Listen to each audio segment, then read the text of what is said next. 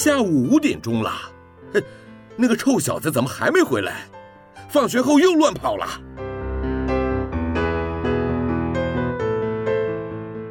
您现在收听的是云端新广播，FM 九十九点五 New Radio，最自由的新声音。我最喜欢甜甜圈，木木警官也喜欢甜甜圈，欢迎一起收听。小树甜甜圈，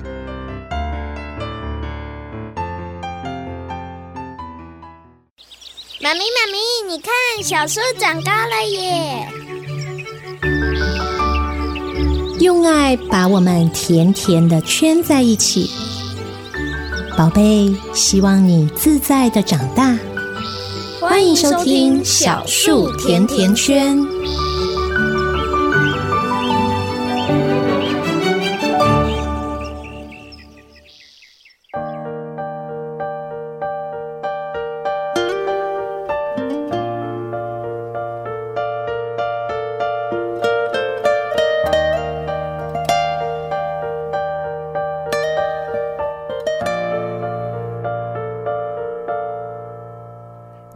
是需要有过一些煎熬，才能体会平淡的那种美好。如果什么都想要，怎么能得到真正需要？人总是常常去自寻烦恼，却又害怕拥有太多烦恼。想得太多睡不着，别让明天的忧虑困扰。你说这样好不好？从今以后只对你依靠，幸福早已被赐予，不用千里去寻找。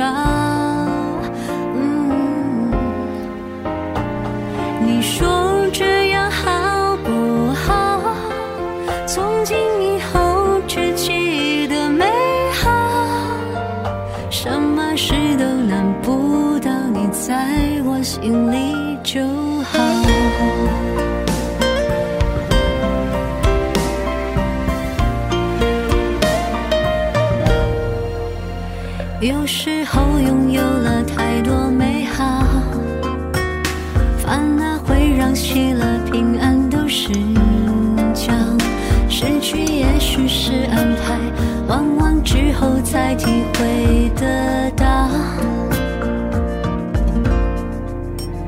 我们想要的总是不够少，真正需要的比想象还少。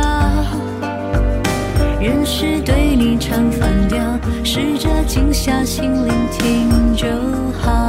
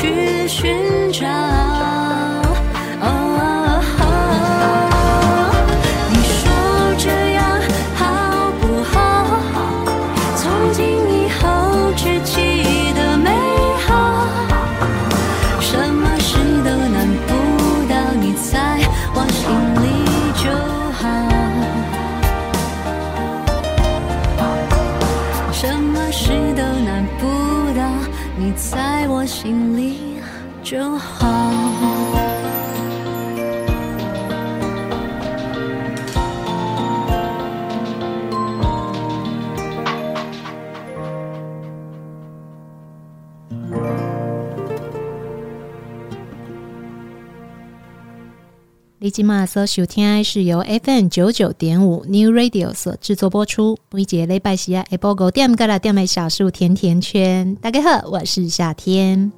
现在大家除了透过我们 FM 九九点五的广播频率可以收听得到节目之外，另外也可以使用我们的 Triple W 的 New Radio dot com 官网上面的线上收听系统。或者是在 YouTube 的平台上面搜寻云端新广播，透过这样的收听方式呢，您都可以随时掌握得到我们现在正在播出的节目第一轮首播。大家还记得吗？在前一阵子的节目啊，我有为大家邀请到了我们的亲子共学团的两位妈妈领队来我们的节目上面跟大家分享，我们如果不要打小孩，不要骂小孩，应该要怎么样去教育孩子，陪伴孩子长大。但是呢，大家在陪伴孩子长大的过程当中，其实我觉得父母亲也是很辛苦的。当我们在照顾孩子的身心、理解孩子的过程当中，身为父母亲，到底你有没有被理解？你有没有被照顾呢？你是不是也需要有人可以站在你的身边，去支持你，去协助你，或者让你偶尔可以休息一下呢？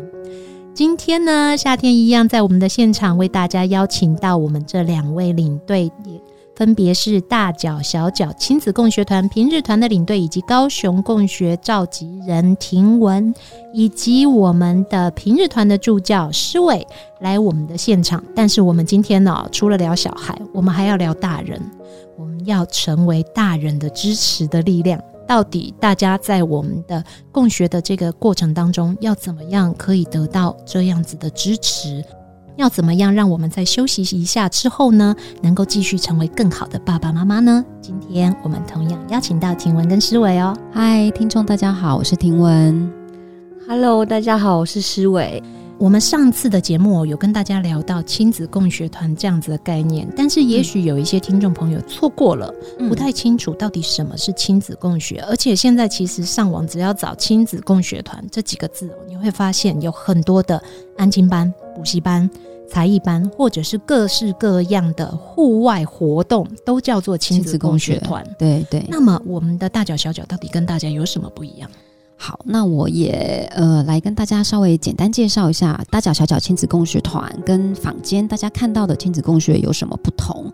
嗯、亲子共学成立到现在，嗯、应该有十年了。虽然说大家都会很常看到亲子共学这样的字眼，但呃，大脚小脚亲子共学团算是早期最开始用亲子共学这几个字的团体。它有一个跟坊间共学团不一样的一个核心的价值跟理念是，我们会想要练习用不打、不骂、不威胁、不恐吓、不利诱的这样的方式带小孩。因为这里是用亲子共学嘛，所以其实是。在共学团平常在做的练习，就是除了小孩学之外，大人也要学。嘿，所以不是只有把小孩带到共学团来，然后叫小孩叫小孩去学就好，而是大人也在陪伴小孩的过程当中，呃，同时去学习，然后一起成长。我们讲到一起成长，同时学习，一般的观念里面会觉得爸爸妈妈你就是要很厉害啊。嗯，你就是要可以把小孩照顾好啊，在小孩长大的过程当中，你就是要知道怎么做啊，你怎么可以不知道怎么做呢？但是其实没有人天生就是爸爸妈妈耶，对，每一个人也都是需要学习才能够学会怎么样变成更好的父母亲。但是在这个学习的过程当中，当我们试着去理解孩子。不打不骂不威胁不利诱也不恐吓他，父母亲的情绪要被好好的照顾，不然其实这种需要倒一下垃圾，没错，不然的话你一直在挑战原有的育儿观念，可是又没有办法倒垃圾，那其实很辛苦啊。是没错，对，还亲子共学团就是因为它是呃学龄前的。呃，幼儿团体，那他是这样，就是呃，我们会有家庭，通常都是你想象一个场景，就是呃，会有一群家庭，然后可能就是三三两两的带小孩，然后带带着小孩，然后可能带着小孩的玩具，带着点餐垫，带着食物，然后到公园里面让小孩呃互动，然后游戏。那小孩在游戏跟互动的同时呢，大人也会呃彼此分享，比方说在生活上发生了什么事，或者是说啊，昨天呢我们。家小孩怎么样？怎么样？怎么样？我我忍不住，我就打了他，嘿，或者是我真的是气到爆，我实在是受不了了，所以我就怎么样怎么样怎么样了，就是会互吐苦水，然后互相倾倒。就是心里面的那个乐色，这样，然后就是在这个过程当中，同时也去学习说，比方说，我不想要我的小孩吃零食，对，那我对于食物有我自己的限制或者是界限。你可能看到别的家庭不是这么做的，对，那那那到底为什么会这样？在共学的过程当中，其实都是有呃蛮长的机会可以互相交流跟分享。界限这个东西，每一个家庭它会有自己不同的界限跟自己所谓的规定。我们用一个比较八股的词，它叫做家规哦。对对对，每一个家庭的状况不一样。当我们的家庭跟别人的家庭的情况不一样的时候，你在看到有时候其实会吓一跳。对，你会想说，哦，原来有人这么想的，原来也可以这样哦。对对，其实不用真的要踩得这么硬哦。嗯嗯嗯，对。可是我觉得这个也是在育儿的时候我们常常会遇到的问题。尤其哦，如果是两代之间，嗯，爸爸妈妈想要对孩子用比较宽松的、比较理解的方式教育孩子，但是呢，有的时候会遇到长辈，跟你讲被塞，对对对，囡仔就是爱怕，安尼无得教，嘿，真正定也听到囡仔安尼无得嘎被塞。可是像这个过程，其实我觉得有一群人可以一起互吐苦水，其实还蛮重要的。我觉得非常重要，哎，就是比方说，像我自己是北部人，是。我是因为伴侣工作的关系搬到高雄来，那搬来高雄当时其实就是还没有小孩，那后来是在高雄生了小孩。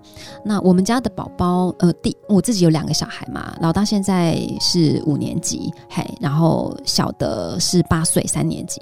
那两个小孩都在就是亲子共学的暖暖舍，呃的共学团里面自学这样子。那我们家老大呢，就是他出生的时候，其实他从小就是一个。高需求，然后高敏感的宝宝哦，跟我们家孩子一样，真的，你知道吗？我现在每一次回想起来那一段时间，我都觉得哇，真的是过来的血泪史，你知道吗？然后那个时候，因为又是新手妈妈，然后我记得我们家因为老大，因为他就是高敏的小孩，也是高需求宝宝，所以他其实就都不睡觉。那个时候，我每天哦，只要一到了黄昏，我就开始紧张。我就想说，我今天不知道要又要搞到几点了，而且我婆家娘家都不在高雄，是对，就是只有我跟我先生两个，这样子是很辛苦，两个替手交换这样。然后那个时候，因为你就是新手妈妈嘛，虽然说，呃，你在当妈妈就是在怀孕的过程当中，你其实也会阅读了一些书，然后你也对于你自己想要采用的某一种教育模式。有了一个底，这样子，但是因为你面对就是一个活生生的 baby 在那边哭闹不休的时候，然后你又很想要用不打骂的方式带他的时候，很多时候你没有办。我当时其实没有认识，就是在高雄没有朋友的，对。就是很常会有一种很孤单，然后很无助的感觉，这样真的会弄到忧郁症。对，对我真的觉得我那个时候，我现在回想起来，我那个时候其实真的是有一种忧郁的状态。是对，然后我自己觉得身心是蛮不健康的，你也没睡饱，就像行尸走肉一样这样。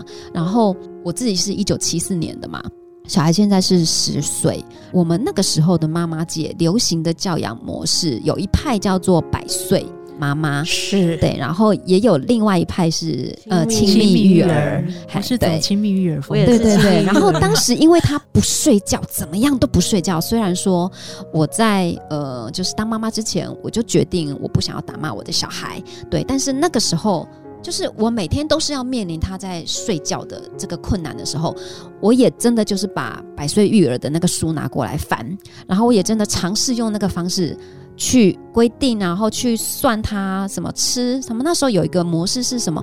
什么吃完睡哦，还是怎么样？他就有一个解，就是有一个他们的方法这样。但我就觉得没有用啊，我的小孩还是没睡觉啊。但是你没有朋友，当时的网络上面的资源也没有像现在有这么多管道。我甚至连吐苦水的伙伴都没有，那真的很辛苦，真的非常非常的孤单，那那种心情。我自己觉得，后来是因为开始带共学，然后其实一开始会出来带共学团，嗯、呃，是当时就是亲子共学教育促进会的创办人郭俊武，我们是呃早期我曾经在一个教育改革的基金会里面。呃，工作过，那我们是当时的同事，这样子。那是那个时候，他开始有想要在全台湾去创办共学团，然后带着家庭一起去练习这样子的理念，然后所以他来邀请我去当共学团的领队。对我来说，我其实并没有想到所谓的领队到底要做什么，但是我一个很单纯的心情就是，我想要帮小孩找伴，那我也想要帮我自己找伴，对，因为没有朋友实在是太孤单了，对，特别是我觉得要用不打骂的方式去练习，然后去带小孩这件事情非常困难，因为他。跟一般台湾社会普遍的状态是不一样的，然后小孩某些行为，阿公阿妈就会觉得你都没得嘎这样，所以我我觉得后来开始带了共学团，然后他开始有一堆伙伴的时候，那个心情上面你是觉得是被支持的，对，能够找到支持的系统真的非常的重要。我跟婷文有类似的经验了，我们家的小朋友也是所谓的高需求跟高敏儿。还好，我们家的爸爸工作时间算是比较弹性，而且他还蛮愿意去支援我在育儿的这个部分。嗯嗯嗯、那其实这有一个美感，我从大概三个月左右，就是确定小孩子已经是就是在肚子里没问题了之后，我每天让爸爸念书给小孩听。哇，我觉得这个连接哦，其实是一个偷偷摸摸的连接，而且我觉得爸爸很愿意，这个是也很。我觉得是真的，算是我觉得以真的很棒。以父亲的角度来讲，我们家的先生的确是非常的努力在学习，但是其实很多家庭他没有像这样子的资源系统。对，那那个时候我们两个呢，我们家的小朋友也是跟婷文家的小朋友一样哦。到了晚上，他可以翻翻翻翻，而且喝母奶的宝宝，他可以翻翻翻翻翻翻翻到凌晨一点两点，然后半夜频频起来。没错，然后最我最我记得在前半年的经验，因为我。不想要去尝试百岁医生的育儿方式，因为我觉得让孩子一直哭哭哭，我实在是没有办法。所以只要小孩一哭，我们基本上就是抱起来，然后就是去安抚他。呃，也会有的时候会怀疑说自己这样子会不会就像人家说的，Lina 一滴嘎婆婆惯习哦，要性派嘿劣改性派，小朋友可能以后就变成都都要你抱着，我会很黏，会很黏，你走不开。然后因为我喂母奶，我还记得我扣子没在扣的。嗯，小朋友随时要喝奶奶，我就随时供应。我们常常是爸爸抱上半夜，然后我抱下半夜。我们家也是，对。然后最后我是在客厅的贵妃椅上面坐着，小朋友两个人这样子坐在那边睡着，整整半年左右的时间。所以其实有的时候也会怀疑自己这样的方式到底对不对。对，当时真的蛮常自我怀疑，常常迷惘啊，就觉得我我真的。然后我先生也会会觉得说，有必要这样吗？对，比方说我，我我我很想要亲喂，是对，然后他会觉得说，那就试试看平喂也没关系。我也是后来共学之后，我有发现，我也有觉察到，其实整个社会对好妈妈应该要怎么样。其实是有一个框架的，然后我有受那个影响，我会觉得我一定要亲喂，我应该要怎么样，不然我就不是一个好妈妈。因为我已经认同了那个所谓的社会主流价值，觉得比方说，你看现在现在不是有什么模范妈妈，你要牺牲奉献，你要怎样怎样怎样。我是来共学了之后，开始共学之后，慢慢那些东西被松动，我才不会去对应的那个我必须要怎么样，不然我就不是好妈妈的这样子的价值。诗伟，你会帮自己打分数吗？呃，我那时候不会。不过我的困扰是因为我是住在住在自己的家里，然后是是，是有爸爸有妈妈，就等于是一个大家庭里面。然后我想要用我自己的育儿方式，就我想要亲喂，然后我想要亲密育儿，但是长辈呢会说不要常抱小孩，会怎么样？怕这句话，或者是母奶吃不饱啦，对，没错，没错，对。即使我身边是有。其他帮手是可以协助，但是价值观冲突的时候，冲突的时候，还有顾小孩的方式不一样的时候，那是另外一种压力哈。对，我当时我还记得我亲喂，尤其是我喂母奶的这个半年哦，基本上每一次喂喂完奶之后啊，都是痛到在床上打滚。嗯，就非常严重的神经反应，嗯，然后就是痛到只要你接触到冷空气，那神经收缩，我就会痛到我下一次要喂奶之前，我都会怕深呼吸。对，而且因为小孩还不会喝啊，所以会还在对那驯乳的那个过程，对，对，会咬到哇！你真的觉得？结果是我们家爸爸也是就告诉我说，那你就不要亲喂了吧，干脆就用奶瓶就喂了就好。但是非常的幸运，也非常不幸的就是呢，我们小孩，小孩不吃奶瓶。是的，他挑食奶瓶，不吃奶 嘴。我们家的也是。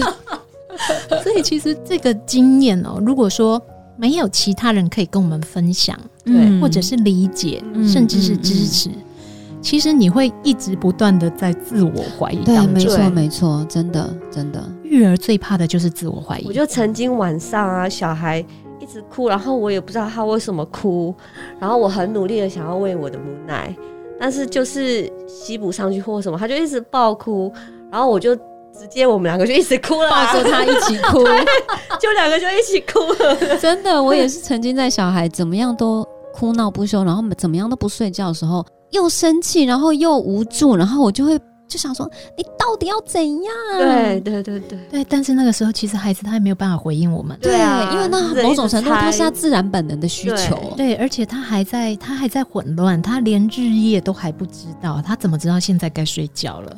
可是，在那个过程当中，如果你没有找到人可以理解我们，或者分享经验，对，其实就会很辛苦。那比如就像是上网找资料，或者是翻书看，但是每一个孩子他的状况不一样。对，没错，没错。我们家的小朋友大概四个月就可以跟他用说话来沟通了，嗯，他听得懂，然后他也可以等待。但是在那之前是无数的血泪爆出来的，嗯嗯嗯，然后很多人会告诉我，你不要一直抱，你一直抱把它抱坏了。但是事实证明，当我们一直抱的这个过程，它后面的稳定期，嗯，就是那个依附感，他的亲密依附是被建立起来，对，他的依附已经建立了。但是在那之前，如果所有的声音都在质疑你的时候，对，其实会很难。很多时候你真的会觉得，那是不是我不要这样做？是不是他们说的比较对？你可能就真的就像夏天说的那样，很难坚持，就是你自己想要觉得那样比较对的方式。我们可能算是幸运的，我们可以找到一些方式，或者有一些人可以支持我们。但是有一些人，他可能他不知道要到哪里去找支持，对。但是他也没有一些人可以给他一个其他的意见。嗯嗯嗯，我觉得是需要伙伴。比方说，像现在团里面有很多。呃，比较小的 baby 这样，然后像有的妈妈，她就会开始经历，比方说，我想要开始戒奶了，戒母奶，小孩他也会需要建立经历一个过程嘛。那可能妈妈们彼此就会分享经验呐，等于说啊，可是他就一直哭啊，你就不给他，就一直哭啊。那在那个互相分享经验的过程当中，可能就是有很多方法进来。对，那那个方法，新的方法进来，对那个妈妈来说，也都是一种可以尝试的方向。对，嘿，那我觉得这个这个互相一起，然后支持的那个东西，那个力量，其实对对妈妈们来说，嘿，我觉得是很重要的。小孩戒奶、戒奶瓶，对，戒奶嘴、戒尿布，对，不吃零食，这都是魔王关。对，对，你到底要不要给他零食？还要不要给他吃糖？几点睡觉？还然后刷牙，是 洗澡、洗头。对，那什么时候可以让他自己洗？要不要让他自己睡？嗯，还是说他真的想要跟你一起睡，你就跟着他一起睡，有什么关系？那我我想要坚持某一种原则，那不行吗？这些东西看起来是琐琐碎碎的小事哦，可能对。嗯，没有在育儿的、没有育儿经验的人来说，就啊，这有什么？但是么困扰？想对对对对，你想不到那那个东西到底有多么的琐琐碎碎，而且妈妈心里面的挣扎跟衡量，那个东西是有相同经验的人是每天每天重复。对你讲一，你讲 简单讲，你就可以体会了。然后你很能够，当你被有人理解你了，你就觉得你被同理了，你被接纳，你被接住了。很多时候，那个可能委屈啦，或是难受，哎。就就出来了，然后你就可以有新的力量继续在前进，能够被接住这一点真的很重要，不管是大人还是小孩。但是我们常常会觉得，我们试着去理解小孩，我们去看懂他们，但是到底你有没有看懂自己？对对，嗯，然后有没有人能够陪着我们去慢慢的去看懂我们自己？你为什么要生气？你为什么要坚持这件事情？或者是为什么我就是不能骂小孩啊？我现在就很生气，我就是想要骂他啊！为什么你们可以做到不骂，我就做不到啊？对，这个就是呃，我们每一个亲子共学团就是都有一个领队嘛。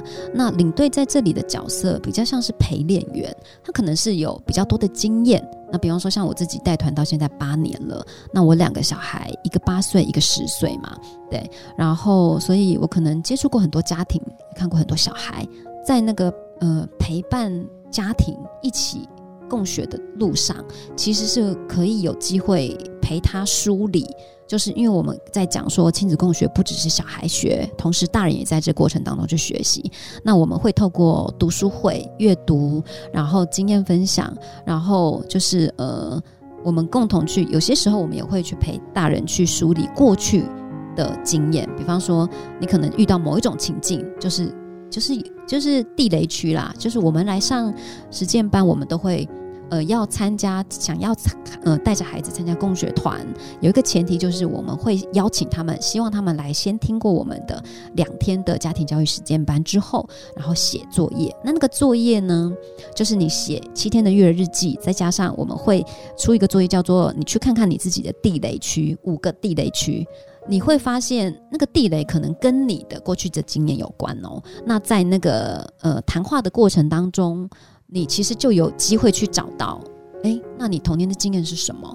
哎有机会梳理过去，然后整理一下自己。哎，那某些时候，其实有很多妈妈的回馈就是，哎，借由这个梳理的过程，好像更认识了自己，更清楚，哎，自己是一个什么样的人，或是在那样的情境当中，我发生了什么事，我曾经有过的情绪、委屈什么的，在那个过程当中可能会被看见，然后被接住了。更有机会去练习，去看见说，哦，原来这个问题是课题分离的问题，不是小孩的问题，是我的问题。在下一次遇到同样的情境的时候，我就有机会把它分开来看。可是感觉上要花很多时间。比方说，我记得有一个新团员进来的时候，因为小孩进来啊，常常会看到哇，好多别人家的玩具，好好玩哦，是，他就会到处想要借玩具。亲子共学团的小孩，他们有些小孩会需要我跟你认识，然后认识到什么程度，我才会愿意借你。刚进来的小孩想要借的时候，常常是借不到的，就这边碰壁，那边又借不到，然后到处被拒绝。就有一次，有一个妈妈，她当场第一次共学就就一直哭，一直哭，一直哭，因为她觉得好伤心，看到小孩一直被拒绝，对，觉得好好委屈，舍不得吗？很委屈，很舍不得，很挫折。对对。然后跟他聊了之后，才发现哦，原来他为什么会有跳出这么这么多的感受，是因为他小时候就是有这样的经历，就是他在小时候就常常会有被拒绝的所以他投射到对，投射了自己过去的童年的经验。呃，谈话的过程当中是有机会去触碰过去那些东西，然后。呃，就是如果有一些妈妈的状态是，呃，可能需要更专业的协助的时候，其实我们会引荐她心理咨商的资源，对。然后，但是在某些时候，其实呃，领队的就是陪伴她的这个过程，她就有机会透过一些方式观察、呃、来梳理自己，然后比较像是观察，对，然后或者是觉察自己的状态。团体的共学的过程当中哦，其实我们不只是看着孩子去长大。父母亲他可能在这样子的一个过程里面，也去试着去理解过去自己的曾经产生的经验，会怎么样的去影响到我们的育儿？对，我们嗯自己也被接住了。对，嗯嗯嗯嗯，对我自己觉得这个是大小小亲子共学团跟呃坊间的共学团不太一样的部分，因为就我知道的是，蛮多坊间的共学团，就他说是亲子共学，但是其实呃他就是把小孩带去。那他可能帮小孩安排活动、安排课程或什么的，那妈妈可能就在旁边看着小孩上课。对，但是其实呃，亲子共学就不是这样的模式。我们除了是孩子学习之外，其实成人有更多需要学需要学习的部分。那的确也有很多团员跟我回馈，就是说以前都觉得就是带小孩来共学而已啊，就觉得啊就是让小孩玩而已，但没想到好像到最后反而大人学到的更多。我还记得当初原本我的小朋友也是要去共学，然后我们都已经被安排好要参加的团了，然后呢就啪一下书单下来，我头都晕了。大人要看的书比小孩还多，而且还要写作业，而且育儿日记，对，还要写讨论小孩今天的冲突是什么。对，我们每一次都会做共学记录，而且在那一段时间呢，还要在写育儿日记的时候，你还要自己觉察什么时候你什么样的情绪会上来，你到底。要怎么样去把这个情绪放下来？其实那是很困难的一件事情。带小孩真的很难，但是大人能够学会去看清自己更难。嗯，而且就是其实有很多妈妈回馈，就是说，比方说像我自己好了，我其实常常也会跟团员讲说，我自己觉得带小孩的过程啊，就像是照妖镜一样，真的，对，真的，我真的觉得是照妖镜。为什么小孩就会丢那个题目给你？对，没错。然后真的就是陪他再长大一次，哎。而且那个陪小孩长大的过程，某些时候我就重新再长大一次，然后有一些我过去的伤，我可以在这个梳理自我的过程当中，哎，慢慢的把自己修复起来。一直以来，我自己的感觉就是照顾孩子哦，跟陪伴孩子成长哦，其实真的就是一个修行的过程嘛。你会不断的去面对很多的冲突、考验、挑战、质疑、自我怀疑。没错，没错。那 别人的怀疑，对别人的怀疑，然后自己的怀疑，怀疑的眼神。那在这个过程里面，如果我们可以有人可以陪着我们。一起去经历过，其实这个这会是很难得的再一次成长的经验，而且，呃，有的时候哦，有伴跟没有伴，那力量差很多。嗯，我自己真的是这样觉得，就是，嗯，我，嗯、呃，就是因为坊间就是台湾社会普遍看待小孩的看法，或者是儿童观这件事情，其实都是觉得小孩就是要管呐、对，嘿，对，然后比方说我们也。就是都有一句话叫做“不打不成器”嘛，它其实就是深深入的植入我们每一个人，真的不要打，对，打了真的不会成器。对，然后但是不打不骂，其实真的就是一条很不容易的路，因为它跟社会主流价值觉得小孩就是要打才会乖，觉得小孩就是要管教要很不一样。对，他真的很不一样哦，小孩打了不会乖，小孩打了只会怕。正是因为他那么难，所以他需要伙伴。对，你才有办法真的可以坚持的走下去。一个人走就是很孤单嘛，但是一群人一起走，甚至有机会改变这个社会。一个家庭不一样，两个家庭不一样。接下来呢，我们的孩子他未来也会有他的家庭，对对，他也会不一样。能够找到一群人哦，一起，这一群人他并不是去干涉我们，而是去站在彼此的身边，接住彼此的心情跟坚持。这一点其实是。在育儿的过程当中，很多人没有的。嗯，对，就是呃，我自己的带团的过程当中，的确，呃，有些时候也会遇到的状况是，比方说，我可能看到小孩的某一种状态，那我可能给出我自己对这件事情的看法和观察，这样。那有些妈妈会觉得她被侵犯了。我觉得，如果有机会再更深入去看见说，那那个被侵犯的感觉是什么，怎么来的？嗯、也许就有机会去。解开某一些东西，嘿，对，那那刚刚就是因为讲到说一群人一起共学，它其实是有伴的。那我自己也会想要再分享的是说，我自己觉得，包括我自己在育儿的过程当中，我有一个很深的感觉是，就是自己好是不够的，是对，因为比方说，我相信亲子家庭啊，带小孩出门都会有像同样的经验。比方说，你带小孩坐公车、坐高铁、坐捷运。是不是常常会遭白眼？特别是幼儿哦，幼儿的小孩哦，就是小孩总是会想要唱唱跳跳，或者是坐不住嘛。他的专注力其实也没有那么高的，嗯、对，然后他也坐不太住，他会喜想要跑来跑去，或者他可能会想要去弄前面的，对，看一下前面在干嘛，对。但是就是会，我们家小孩就被滋过耶，对啊，然后。翻白眼啊！有些时候他可能没有讲难听的话，但是他的眼神杀过来，你就觉得哦。然后不是也有很多 网络酸民会说，要生就要教，教好再带出来。对啊，像类似这样的说法，其实都是会造成亲子家庭的压力哦。我记得有一次我们带团，然后我们团里面去小旅行，然后我们去台东。那当时我们就是讲好，我们不要开车，我们就坐火车这样。然后那时候有。就是也有蛮蛮多爸爸一起的，然后有个爸爸就很兴奋，你知道吗？然后好开心，他说生小孩之后第一次带小孩坐火车，那时候小孩已经四岁了，哇！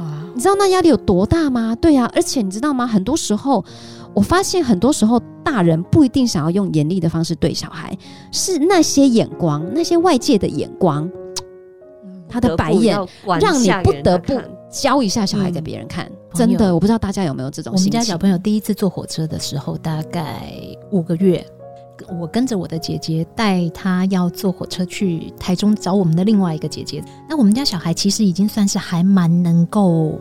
就是在那个阶段哦，他的个人的某一些特质还没有发 发展完全发展出来的时候，他那个时候他有很多的好奇，所以他其实是在可以有一段时间是不吵不闹，然后看着外面。但是他兴奋起来的时候，他就会想要跟我们聊天，对，他还好想跟你连接，所以他咿咿呀呀。那个时候我们就发现前面斜前方的一位男士，一位年轻的大概大学生的样子的孩子哦，他就会一直回头用斜眼看我们。但是其实我自己很认真的去体察旁边的状况之后，我发现我们其实没有吵，而且我们家的小朋友其实算是很安静，比在旁边用手机讲话的有的大大人有多大声啊，已经已经非常安静。但是他就一直看着我们，然后到后来呢，我们家小朋友终于忍不住了，我跟他讲了一句什么话，他好开心，他呀的叫了一声之后，那个人就回过头来。我们一下他在等这一刻吗？他在等这一刻，我觉得他等好久哦。我后来想想，其实也还蛮可爱的。你很有耐心，一直在等着我们发生这件事情。可是那个当下，其实我替我的孩子好委屈哦。嗯嗯，我觉得他这么小，但是他已经尽量去配合我们的环境，而不是环境来理解理解他的状况底下。我们一直告诉他你好开心，我们也好开心。可是好多人，所以我们尽量不要大声。我们聊天可以。尽量不要影响到别人。那因为这个孩子他很早就可以理解，所以他尽量的去配合，结果就被人家滋了。对啊，就是而且也是因为有小孩之后，我才发现到其实很多公共空间那个设置其实都是不友善的，对亲子家庭对小孩都是不友善的。然后呃，因为讲到坐火车嘛，所以。呃，我就想到说，其实现在台铁其实是有亲子友善车厢的。那为什么会有这个？其实是早期我们团曾经那时候就是想要一日小旅行，然后带小孩搭火车。但因为当妈妈都有这个经验，被责过的经验，嗯、然后被白眼的经验，所以那时候我们团就妈妈们就写了一个大字报，然后就是我们约好在新左营上车。那但是因为有一些家庭可能在凤山，有的家庭可能在别的站。他们有拉了一个大字报，上面就写说，呃，这个车厢即将有几个几个小孩上车，然后呃，可能会造成就是会有一些声音，造成各位的喧就是不便什么的，呃，请见谅。但是因为就是我们也很想要，就是他就是用的这个大字报，然后做一个预告。我觉得是因为有这个，因为也是白天啦，所以车上的乘客其实并没有太不友善。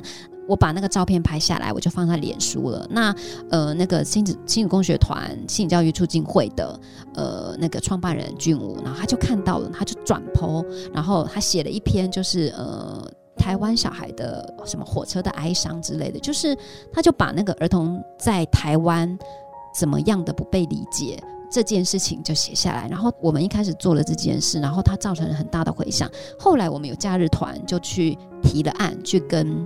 台铁说我们要一个亲子车厢，接下来呢，就是台北的东共学团的家庭，他们就真的去争取这件事情。那也是这么多年来，一直到前两年吧，台铁终于有一个亲子车厢了。这个就是要回到我刚刚讲的，就是我自己在开始育儿之后，我真的觉得，哎，不是只有自己好就好，哎，因为你整个整个社会的大人，台湾社会的大人对小孩。的看法，然后不理解他的那些东西，他其实是会影响到其他的人的。那比方说，像我们也是去供学，就发现，哎，那个空污啊，那空气污染对小孩，小孩那个气喘很严重啊，皮肤过敏，异位性皮肤炎，气喘。然后我们就会开始去关注空污的议题。然后我因为我们都在公园供学，然后公园供学有一次，我记得是狮尾团，就发现有鸟巢掉下来，是，然后开始看见说高雄的那个行道树，高雄的树木被断头的这个状况。那一阵子我们开始关心护树，对，然后。就是我们自己主动去找了讲座，然后开始去补充跟树木相关的知识。对，也是因为这样，呃，妈妈们开始去关心说，原来这个社会上所有的事情都跟我们息息相关呢。也是因为这样，比方说我们去参与了护树的行动。那那一次的行动过后，因为它其实是一连串的，我们可能有开记者会，然后我们也去参与了公听会，然后我们也呃有些行动剧啊什么的之类。那我记得有一个妈妈在这一连串的行动结束之后，她就她就说啊，她说她说的那一句话，我一直到现在都很感动。她就说，她因为参与了护树的议题，相信自己因为公共参与而能够对社会有所付出，并且行动，进而对未来抱有期待。嘿，然后我真的觉得哇，没有想到我们这样子的育儿。而真的能够为这个社会做一点什么？我们不是一直在教小孩要当一个公民吗？我们长大到现在，我们到底对“公民”这两个字的意识是什么？我们真的有为这件事情，或是做出什么样的行动吗？我自己年轻的时候并没有啦，我觉得那就是课本上学到知识，它跟我是断裂的，对啊。但是也是因为共学的这段过程当中，我看到好多妈妈们，不只是妈妈而已。她同时也是一个很有能力的人，很有能力的女性，她是可以在这当中找到她想着力的去自我实践的。好，希望爸爸也能够加入这样的行列。对，我们非常希望爸爸可以一起。对，可是因为，比方说，呃，像平日团，因为他大部分就是一定会有一个家庭的经济支持嘛，所以爸爸去上班。嘿，但是也有很多爸爸也很想要参与，很想要了解说，共学团到底在干嘛？嘿，所以他们其实也会在社团里面参与讨论。哎，那这这个其实也就是一种供学的形式。那他可能会用其他的方式来支持妈妈们供学。所以其实不是自己好就好了，真的不是自己好，大家一起好。对，大家一起好，社会才会好。而且当大家一起好了之后，我们会发现，其实一个人能做的少，一群人一起，你可以改变一个世界。没错，没错。而且其实不是有一句话叫做“要同村共养”吗？要养育一个小孩，要全村的力量。共学团的这些家庭们就是彼此的支持网络，我们就是一个村呐、啊。我们不只看到孩子，我们也要看到大人。嗯，当大人的内在也能够被照顾好，对，其实孩子才能真的好。对对，因为很多时候哦，其实就比如说像家暴这样子这么大的议题，其实很多时候我们会发现。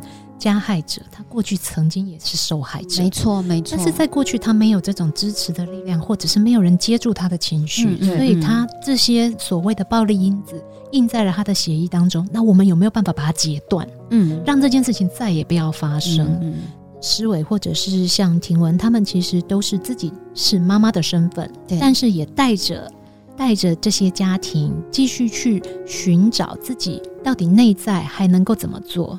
孩子，我们要怎么样做，他们才会变得更好？那如果说我们家庭里面，或者是我们爸爸妈妈，甚至阿公阿妈，嗯，现在大家收听节目有兴趣，真的还想要再了解，也许我们暂时还没有办法有机会去加入共学团的行列。可是我们想要更理解我们在做什么，或者要怎么加入的话，有没有什么样的途径可以让大家接触得到？呃，全台湾呢、其实就是各县市。现在除了南投跟花莲还没有供学团之外，其他各县市都有供学团。嘿，那高雄呃也有平日团，然后也有假日团。在呃五月的时候，五月二十九、三十这两天，我们高雄要办今年的家庭教育实践班。嘿，然后呃这两天的实践班会有讲座的分享。呃，我们为什么要不打不骂？他的学理的介绍的依据。嘿。然后也会有呃实体的共学体验课，就是一个时段。那最后会有一个 Q&A，就是你。这两天上完了，你也真正体验过了，那你感受到什么？或者是你有更多的疑问或好奇，想要提问跟讲师讨论，都可以在那个时段提出来。如果有听众们想要更更了解，就是亲子共学的理念是什么，那我们实际上可以怎么做？嘿，那我非常欢迎，也非常想要邀请大家来，呃，来听听看实践班。这两天的课程结束之后，你可以再做一次决定，说，哎，那这个是不是我想要的？嘿，你先来认识亲子共学的理念。那如果日后真的觉得，哎，对，这真的就是我想要带着孩子过的生活，我想要做的教育方式，那我们就非常欢迎你，就可以来参加共学团。今天在现场为大家邀请到的是我们大脚小脚亲子共学团平日团的领队以及高雄共学召集人婷文，还有我们平日团的助教思伟。身为夏天自己也是一个母亲，那所以呢，在育儿的过程当中，我我会有很多的怀疑，或者会有很多想要去探寻为什么我的孩子会这样。但是自己一个人哦，有的时候很容易就掉进死胡同了。对对，如果有一群人跟着我们，能够接住我们，也接住孩子，嗯、甚至呢，在我们大家同时成长的过程当中，如果形成一股力量去接住其他的大人或其他的孩子，嗯，我相信总有一天，我们想要看到的那样子平和的世界，它是有可能。真的会出现的。对，你知道吗？就是我也蛮想分享，就是在社会学里面啊，有一句话叫做“阻力最小的路”。这句话的意思是说啊，在一个结构或是一个体系里面，顺着那里面的某一条多数人会走的路，就是一条最容易、最是顺畅的路，那个就是阻力最小的路嘛。那我们啊，在做的是不打不骂，它其实是一条阻力很大的路。如果有一群人有同样的理念，你想要尝试，然后你也想要练习，说，诶，我想要用这样的不同的教育方式，呃，对待小孩，那有伙伴一起走，真的就可以一起分享彼此的经验呐、甘苦谈呐，那彼此互相是可以给予彼此支持的。那这样子很难的路走起来就会比较容易。那虽然说我们现在就是特别是在都会区，我们没有办法再回到以前农村社会那样大家一起养小孩，但是我们。真的可以创造一张属于我们自己的育儿网络。透过这样子的育儿网络，我们真的也更有机会去在这当中找到自己想做的事、想着力的点，然后拓展到这个社会上面。那整个社会其实就有机会变成我们更理想、我们想要的更理想的社会的样貌。虽然这样讲很八股，但是团结力量大这句话它有它的道理。嗯、而且当你。一群人一起做一件事情的时候，一起搬一块石头的时候，这块石头其实会变轻。但是如果说当你自己一个人去做这件事情，想要翘起一颗石头，除非你有一条超级长的杠杆，嗯，不然其实想要改变世界还真的挺难，真的。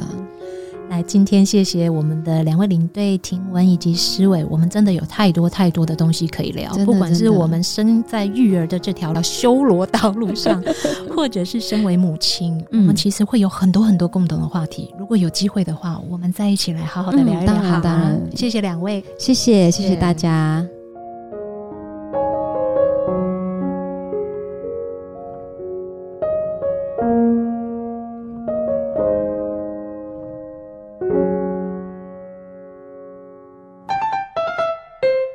坐着很累吧？动动手脚，伸伸懒腰，节目马上回来哟！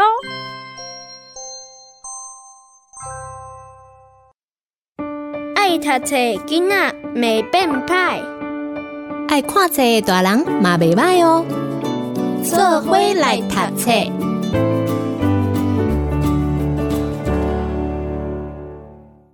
先跟你们说再见，文图。林小杯，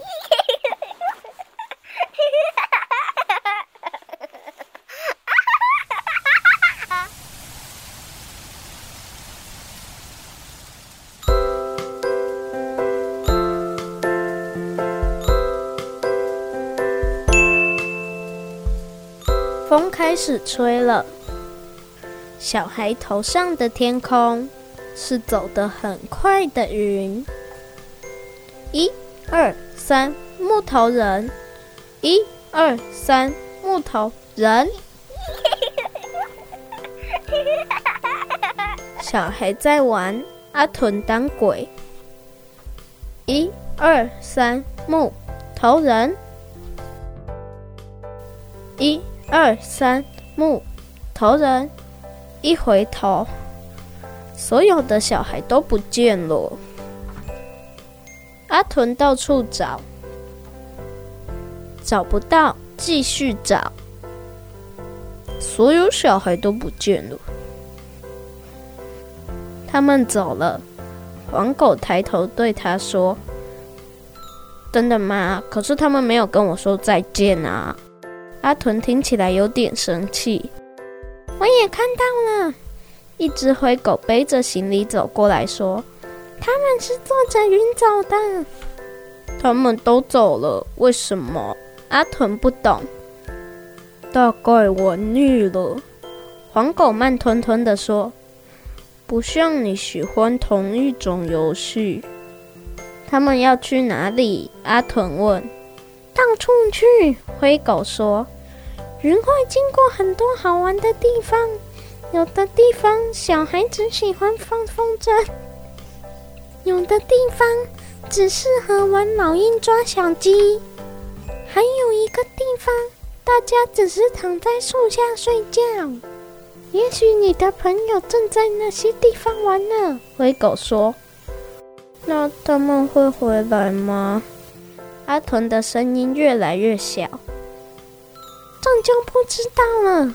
灰狗看着天空，一阵风停了又吹。啊，啾！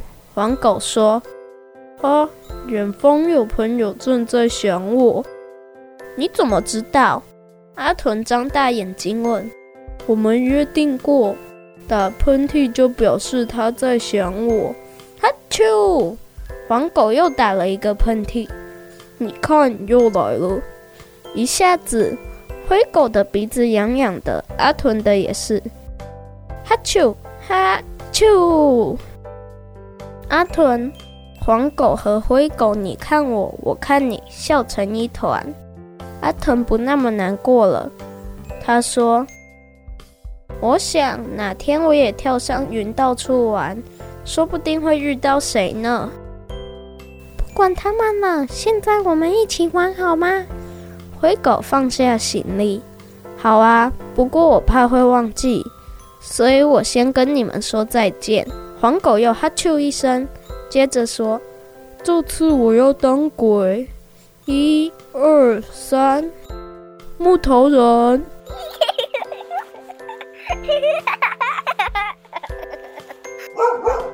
结束。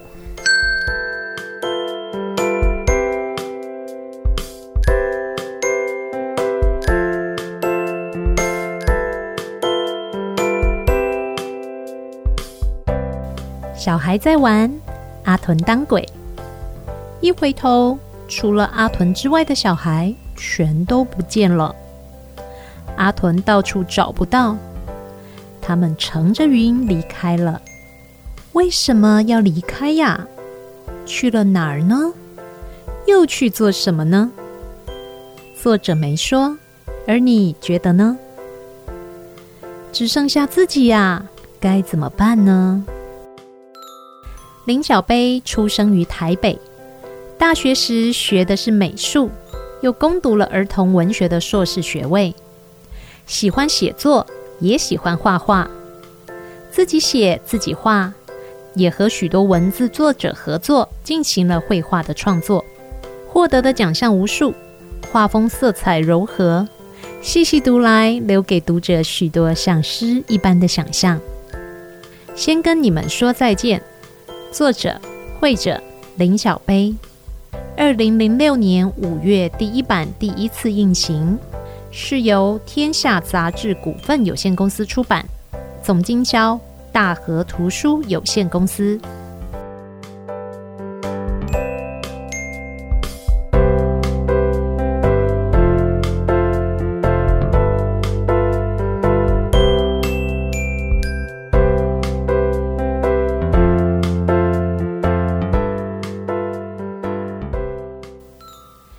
小时的节目时间又即将进入尾声喽。Li Jima Social Ti 是由 FM 九九点五 New Radio 所制作播出。每一节礼拜四啊，下晡五点到六点的小树甜甜圈。现在大家除了透过 FM 九九点五的广播频率可以收听得到云端新广播所制播的所有节目之外，大家也可以选择在网络上搜寻 triple w 的 new radio 点 com 的 tw 的官网，使用线上收听的功能，或者是点进 YouTube 的平台，直接搜寻云端新广播，都可以收听得到我们目前台里面正在播出的节目第一轮首播。今天的节目内容你还喜欢吗？每个星期天的下午，夏天和三根毛都在这边陪伴大家度过一个小时的时间。下个星期同样的时间，我们一样空中不见不散哦，等你哦，拜拜。容身的地方我看着我深爱的人血在流淌，我看着。无辜的孩子失去了家，